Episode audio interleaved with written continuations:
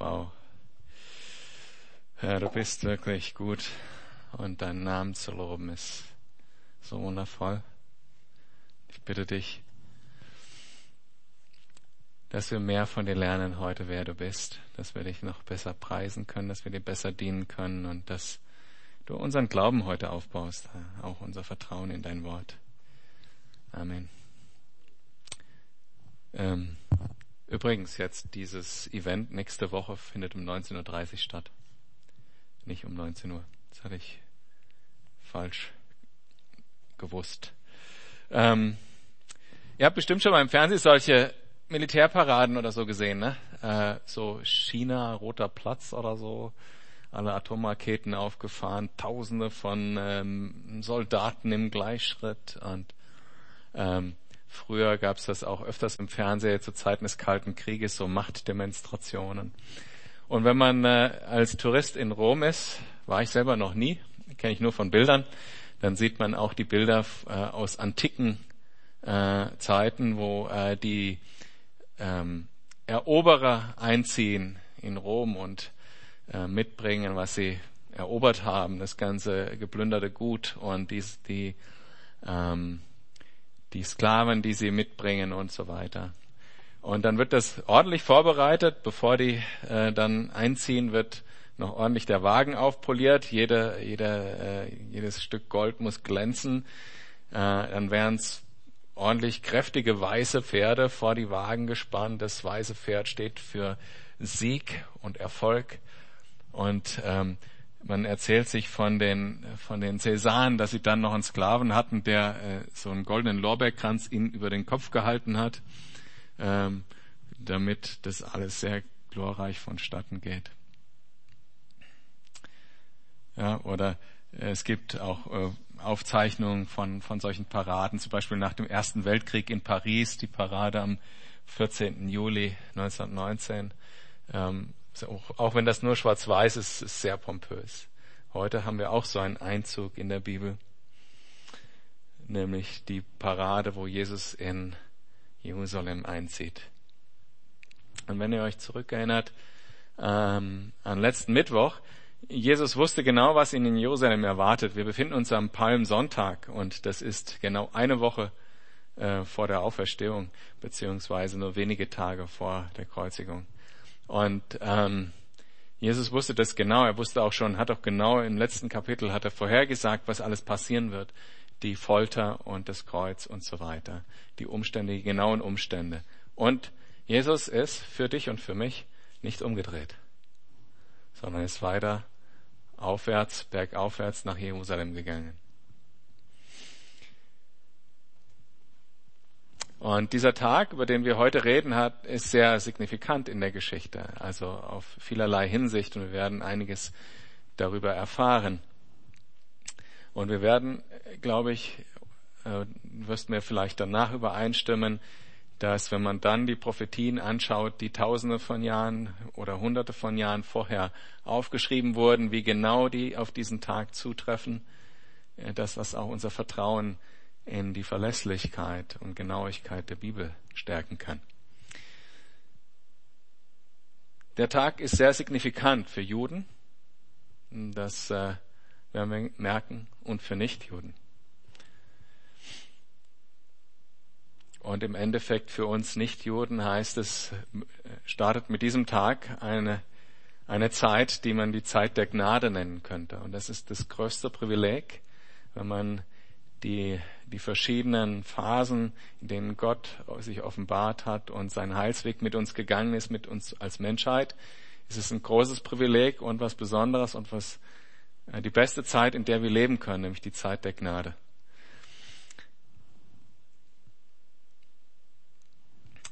Gehen wir mal zurück und, und äh, haben vor Augen, wie das im alten Rom wohl ausgesehen haben mag, wenn ihr so einen alten Sandalenfilm vor Augen habt mit den goldenen Wagen, den weißen Rossen.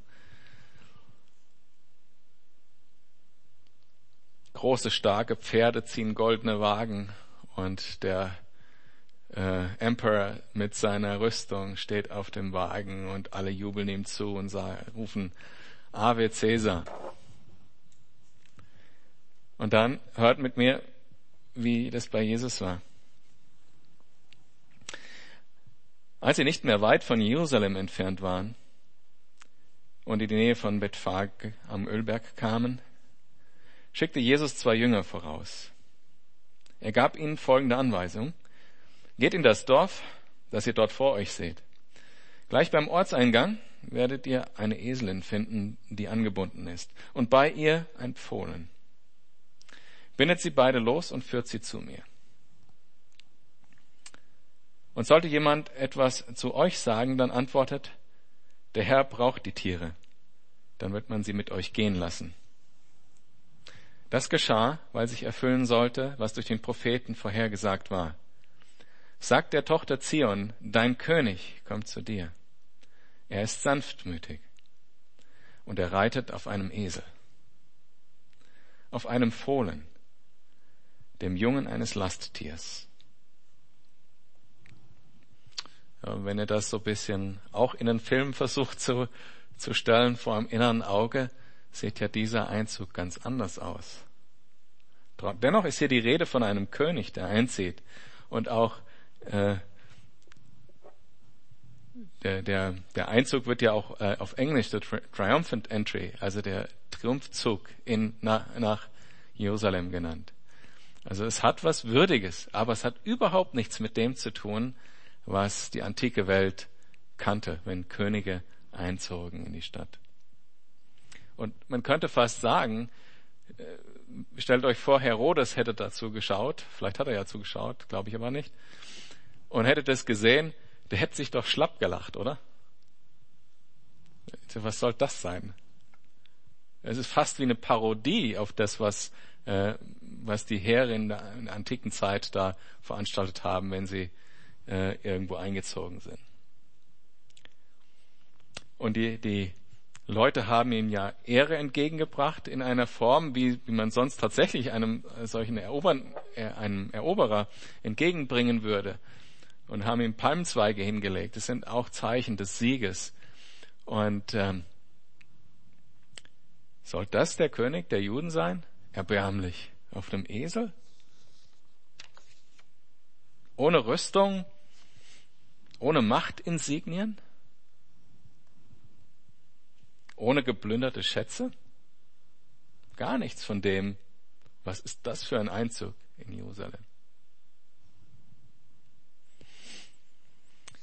Lasst uns äh, zusammen den Text lesen, der hier zitiert ist aus Zachariah 9, ab Vers 9. Da kommt die Prophetie her, die hier gerade zitiert wurde in Vers äh, 5. Frohlocke sehr, du Tochter Zion, jauchze, du Tochter Jerusalem. Siehe, dein König kommt zu dir, ein Gerechter, ein Retter ist er, demütig und reitend auf einem Esel, und zwar auf einem Füllen, einem Jungen einer Eselin. Und ich werde Streitwagen aus Ephraim ausrotten und die Pferde aus Jerusalem, und der Kreisbogen, der Kriegsbogen soll zerbrochen werden.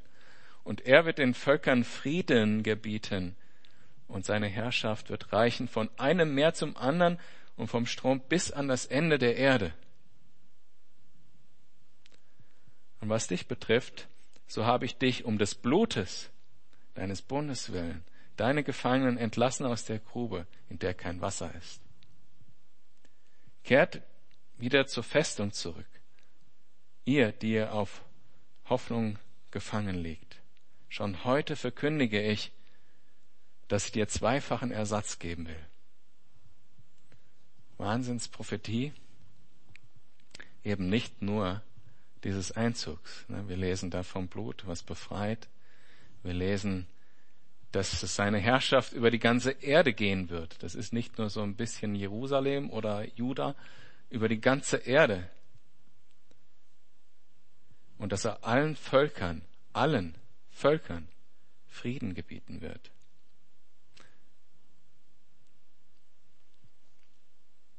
und dass er uns entlassen hat aus der Grube, wo kein Wasser ist. Wo ist das wohl?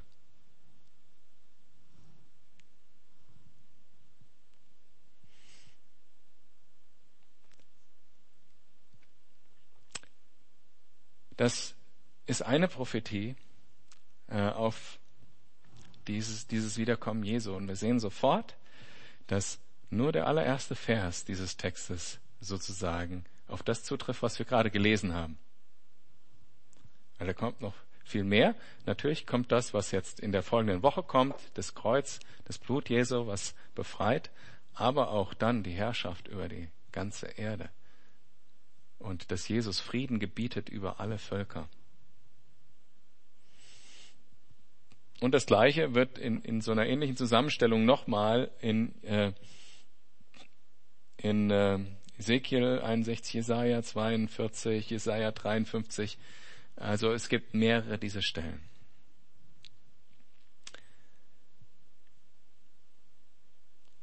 In Psalm 2, Vers 12 heißt es, erweist Ehre seinem Sohn, damit er nicht zornig wird und ihr nicht auf den falschen Weg umkommt. Denn schnell wird sein Zorn zu Feuer, das euch verzehrt. Glücklich zu preisen sind alle, die Schutz bei ihm suchen. Also hier ist dieser, dieser Kontrast, möchte ich hervorheben, dass Jesus hier gekommen ist als demütiger König, um uns zu dienen, um ans Kreuz für uns zu gehen, damit wir Vergebung der Sünden haben und in dieser Zeit der Gnade akzeptiert werden können von Gott bevor die Zeit kommt des Gerichts, wenn Jesus wiederkommt und Frieden gebieten wird. Frieden gebieten, das ist äh, das Gebieten ist ein starkes Wort in diesem Text. Da geht es darum, dass Jesus kommen wird als Richter und als Herrscher.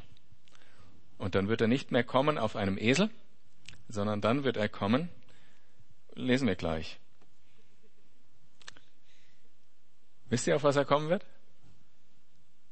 Wir singen es manchmal in einem Lied. Jemand sagt's jetzt. Hm?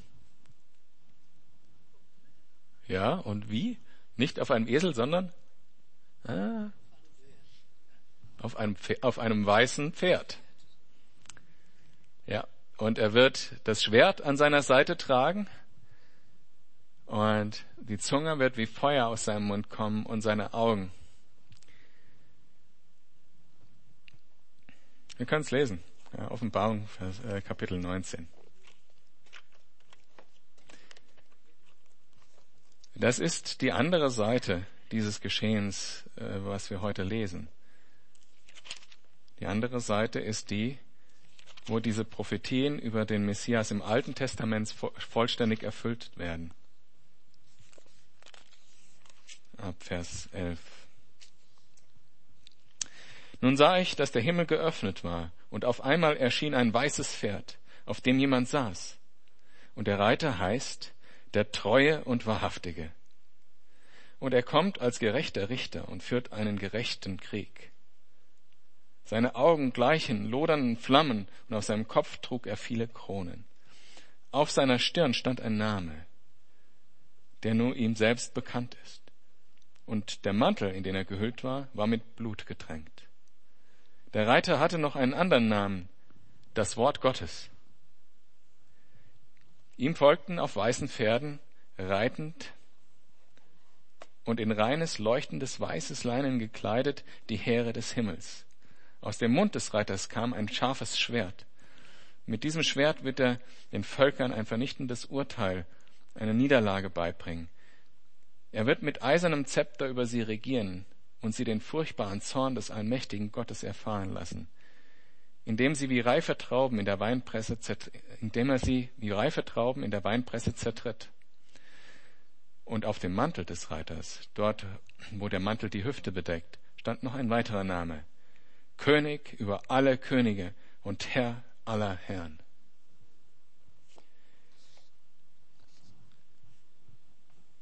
Rückblende. Jesus entscheidet sich, obwohl er weiß, was auf ihn wartet in Jerusalem, dorthin zu gehen und auf einem Esel nach Jerusalem zu reiten. Der gleiche, der gleiche Jesus, der alles Recht hat, zu richten und so zu kommen, wie es in Offenbarung 19 steht. Was ein Privileg für uns, in dieser Zeit zu leben, wo Jesus gekommen ist, um uns Gnade zu bringen. Was für ein Privileg, das annehmen zu dürfen.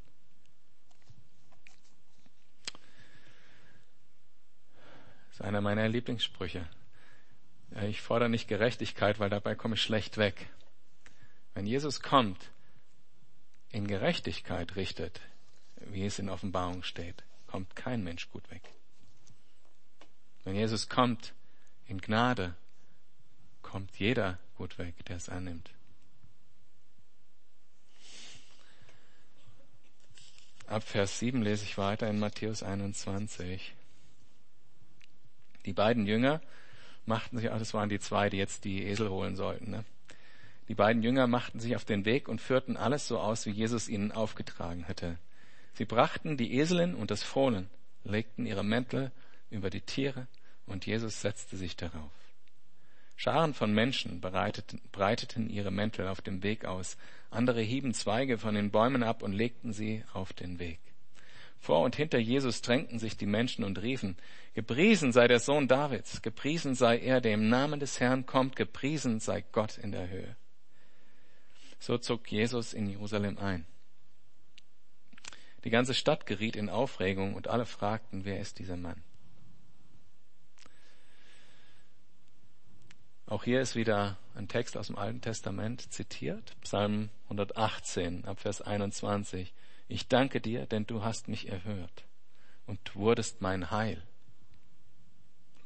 Der Stein, den die Bauleute verworfen haben, ist zum Eckstein geworden. Genau diesen Vers zitiert Jesus etwas später in dem gleichen Kapitel, in dem wir jetzt sind. Vom Herrn ist das geschehen. Es ist wunderbar in unseren Augen. Dies ist der Tag, den der Herr gemacht hat. Wir wollen uns freuen und fröhlich sein in ihm. Ach Herr, hilf! Ach Herr, lass wohl gelingen. Gepriesen sei der, welcher kommt im Namen des Herrn.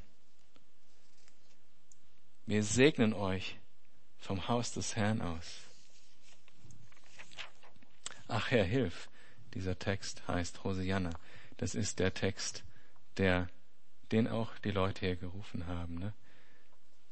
Ach Herr, hilf oder rette uns. Und natürlich hatten sie eine andere Vorstellung. Sie hatten die Vorstellung, äh, wie schon mehrfach erwähnt, dass Jesus eine politische Herrschaft aufrichten würde, dass er die Römer vertreibt.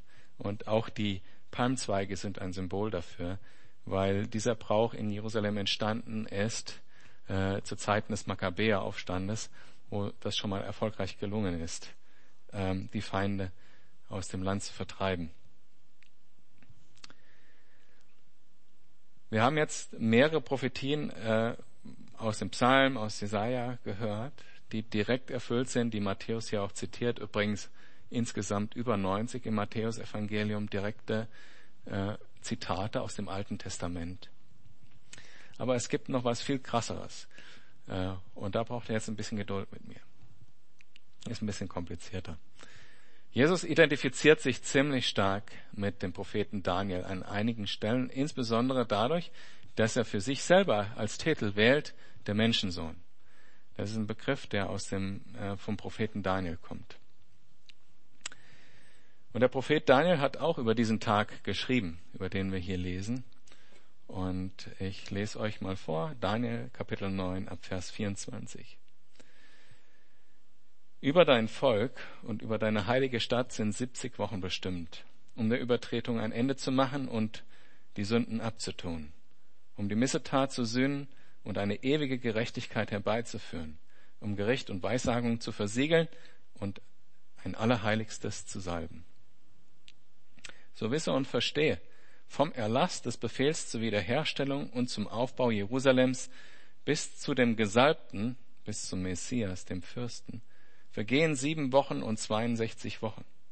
Straßen und Gräben werden wieder aufgebaut, und zwar in bedrängter Zeit.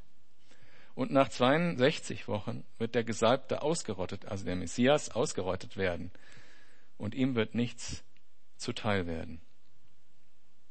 Das ist eine Prophetie, die ein, gesamte, ein gesamtes Bild einsortiert ist.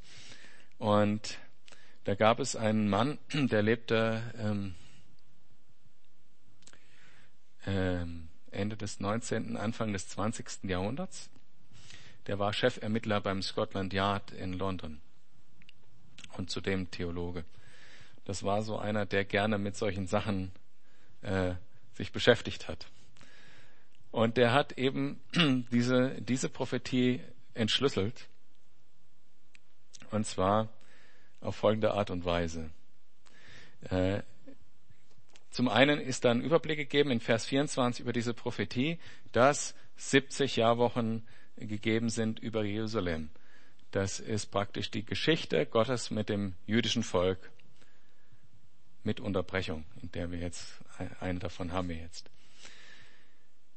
Und dann gibt er einen Referenzpunkt von dem Zeitpunkt des Befehls der Wiederherstellung zum Aufbau Jerusalems und da gab es drei Stück insgesamt in der Geschichte, äh, aber nur einer, auf den das zutrifft mit dem Text, der hier steht, nämlich, dass Straßen und Gräben wiederhergestellt werden.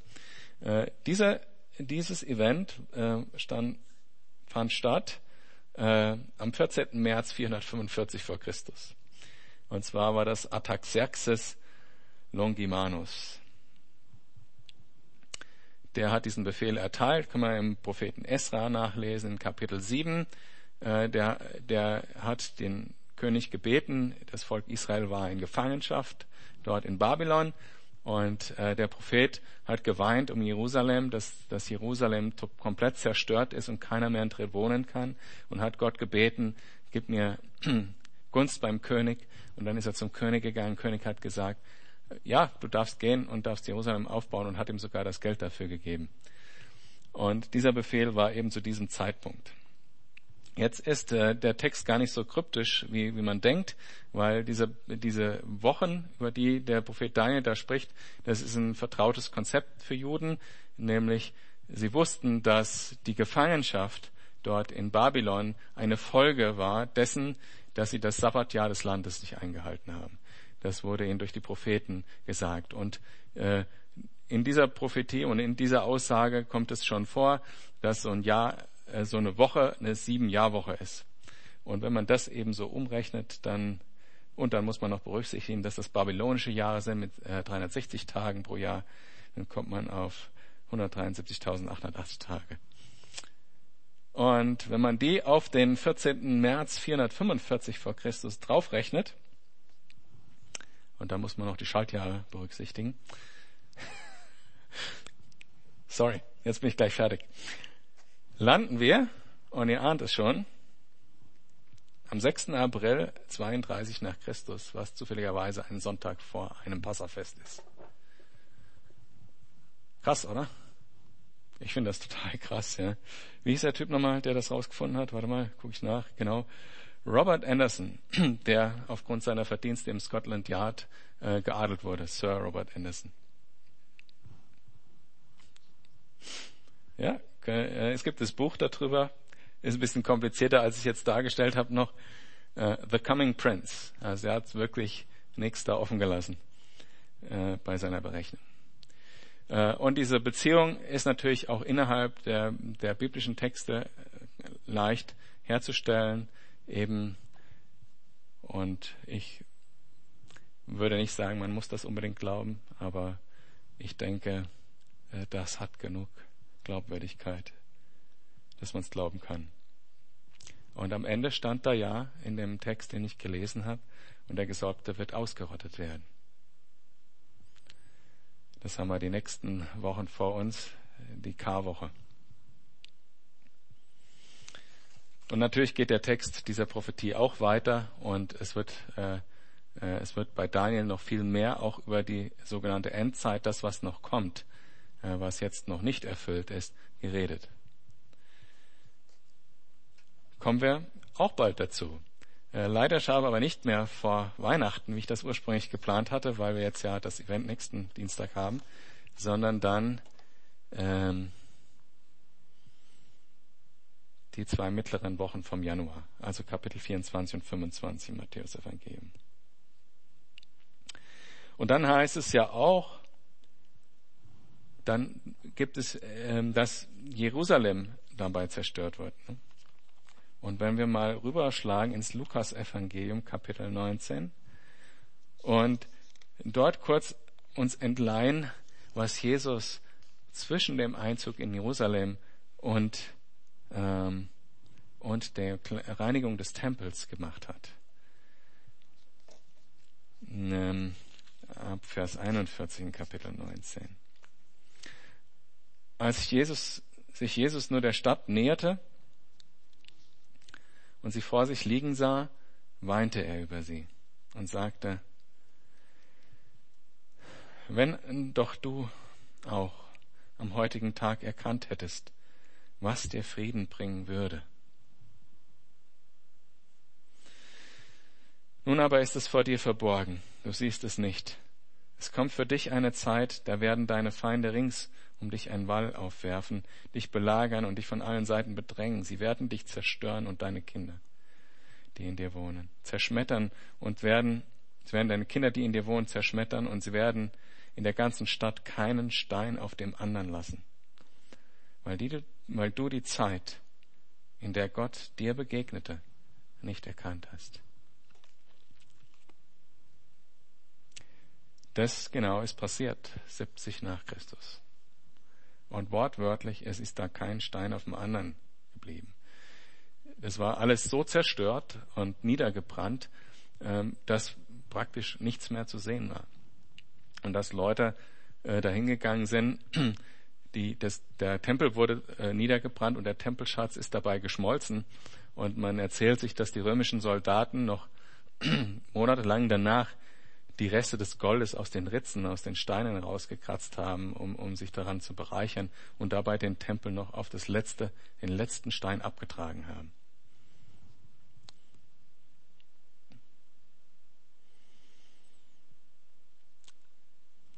Hm. Ich lasse die Tempelreinigung noch weg, weil wir wollten heute noch ein bisschen mehr Zeit zum Lobpreis haben.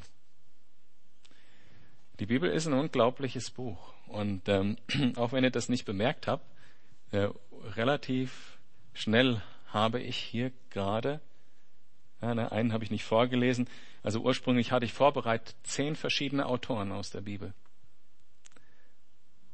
Zehn verschiedene Autoren, die über das geschrieben haben. Über einen Zeitraum von über 1000 Jahren. Also inklusive des Psalmists, den ich zitiert habe. Und äh, wie gesagt, den einen habe ich jetzt nicht genommen. Äh, Römerbrief. Nee, was hatte ich da noch? Egal. Ähm, also über einen Zeitraum von 1000 Jahren. Menschen, die in vier verschiedenen Kulturen geschrieben haben. Und dann kommt sowas dabei raus, dass äh, so ein Termin auf den Tag genau vorhergesagt ist in der Bibel. Und dass diese Stellen alle miteinander übereinstimmen. Sie stimmen darin überein, wie Jesus kommen wird, das erste Mal als ein Herrscher, der in der Gnade bringt, in der in Barmherzigkeit und in Sanftmut kommt. Und sie sagen voraus, dass Jesus wiederkommen wird, um zu richten.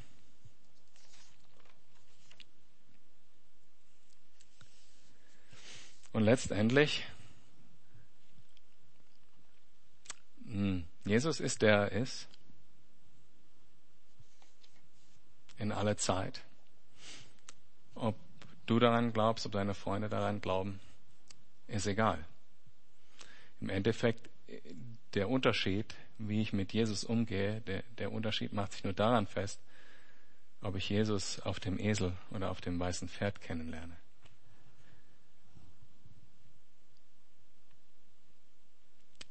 Und wenn du Jesus hier kennst und mit dem täglich unterwegs bist, dann hast du die Chance, wenn deine Freunde sagen, woher hast du den Frieden trotz all deinen Umständen? Wie, wie kannst du so leben? Woher hast du diesen Glauben? Dann hast du die Chance, deinen Freunden zu sagen, wer Jesus ist.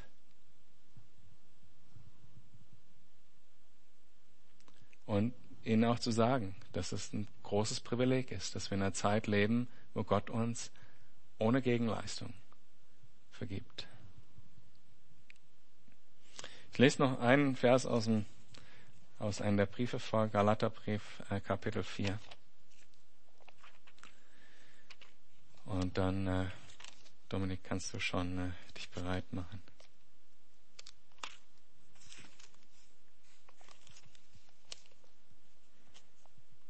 Galater, Epheser, Philippe. Wo ist es denn jetzt? Hier. Vier.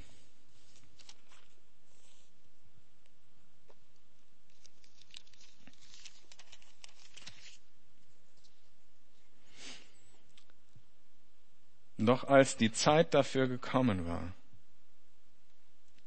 sandte Gott seinen Sohn. Er wurde als Mensch von einer Frau geboren und war den Gesetzen unterstellt. Auf diese Weise wollte Gott die freikaufen, die dem Gesetz unterstanden. Wir sollten in alle Rechte von Söhnen und Töchtern Gottes eingesetzt werden. Cool.